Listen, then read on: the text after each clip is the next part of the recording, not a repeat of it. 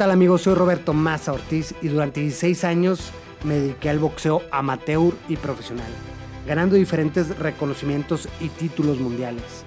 Ahora quiero que me conozcan a través de mi podcast.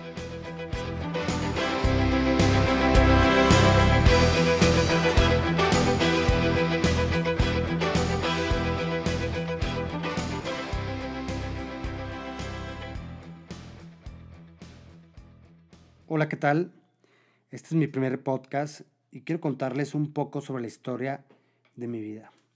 Es por eso que quiero que tú junto conmigo nos remontemos al verano del 2003.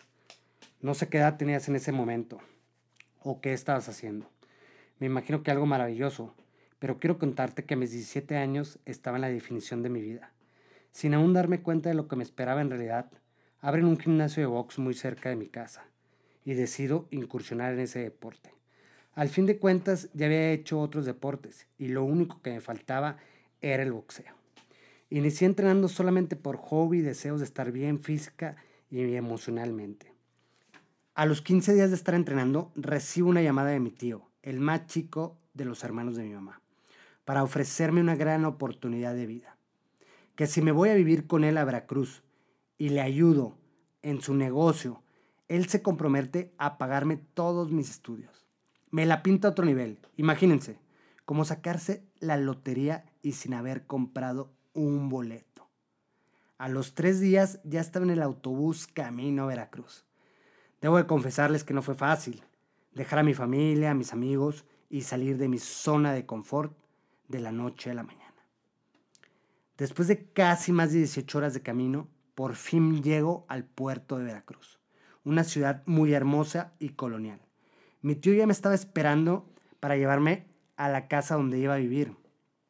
Después de unos días de estar ya instalado y trabajando con él, me di cuenta que no era lo que me esperaba y decido hablar con él en ese momento.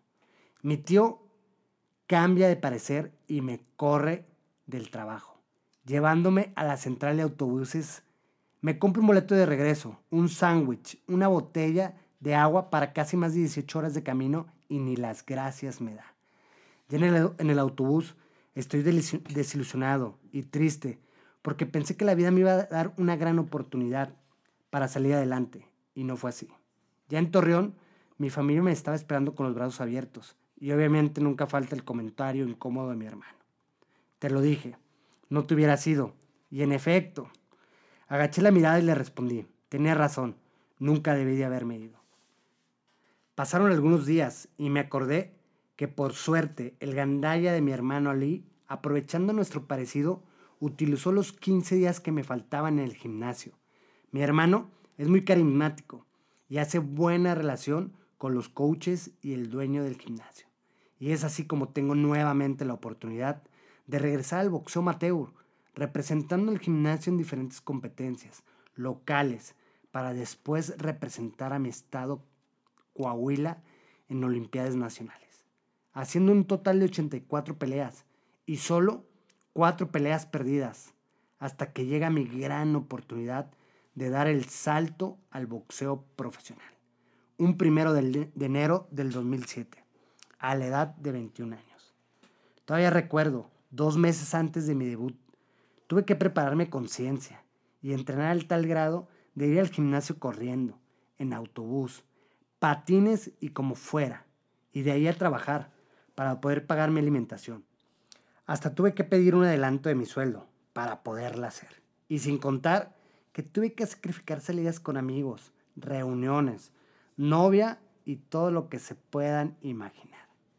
Para que se den una idea, yo mido 1,75 y peso 70 kilos. Para pelear tengo que hacer una dieta especial para bajar a 63 kilos 500 gramos. Ahora recuerden, era diciembre. Un día antes de la fecha de mi debut, es decir, el 31 de diciembre, estaba solo en mi cuarto, triste y de mal humor, porque todos me habían dejado para irse a festejar el año nuevo. Decidí apagar mi celular y antes de dormir pensé, espero que todo esto valga la pena.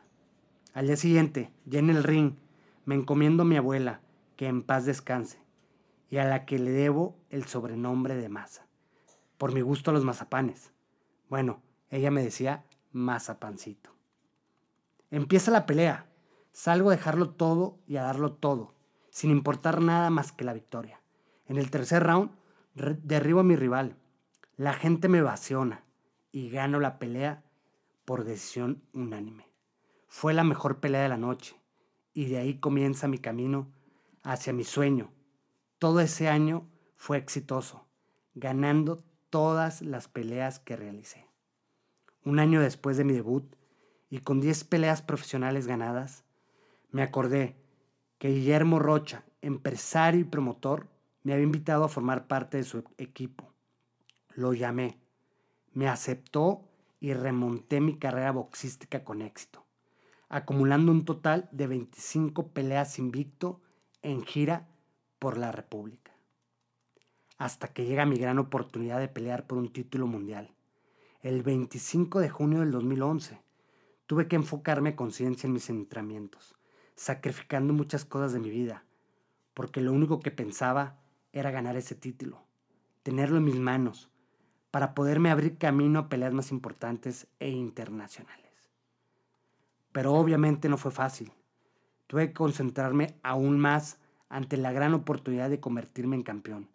Y sin importar cuántos fracasos había pasado a lo largo de mi carrera, me enfoqué hasta que llegó el día de pelear por mi sueño. Aún recuerdo esa gran noche, como si fuera ayer. A pesar de llegar como no favorito y teniendo todo en contra, desde la transportación, que me habían hospedado en un hotel de paso, y a mi contrincante en el hotel sede, y cabe de aclarar, él no era el campeón, el título estaba vacante, pero su papá era el promotor de la pelea, así que ustedes ya se han de imaginar. Por fin llega el día de la pelea. Toca la campana. Salgo y doy mi mejor pelea. Lo tumbo en el primer round. Lo, derribo en el tercer round. Se levanta. Me voy desbocado a tratar de noquearlo. Y me conecta un gancho de derecha. Y me tumba. Un descuido imperdonable. En el minuto de descanso, para el, para el cuarto round, reflexiono. Vamos a 12 rounds. ¿Para qué me desespero? Puedo volver a tumbarlo. Y salí a boxearlo. Y lo noqué en el cuarto round. La gente me evasiona. Se me entrega por completo. No me lo podía creer. Había ganado el primer título mundial. Lo vi por primera vez en mis manos y agradecí a Dios y a mi familia por siempre estar a mi lado y haber confiado en mí.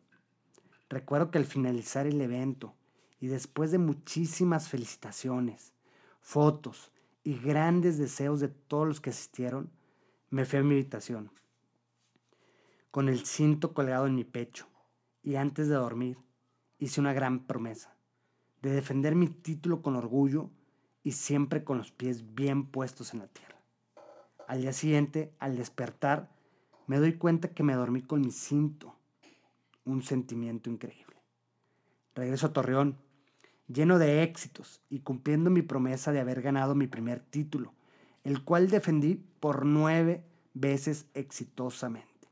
Y aquí está el masa de pie, con metas y muchos sueños por alcanzar. A mis 34 años aún queda masa para rato. Tengo un negocio inmobiliario, no es comercial, por supuesto. Doy conferencias y tengo muchos proyectos por emprender. Por último, quiero compartirles un aprendizaje de vida. En mis 42 peleas me llegaron a derribar cuatro veces, pero nunca me quedé en la lona. Siempre me levanté dispuesto a seguir peleando.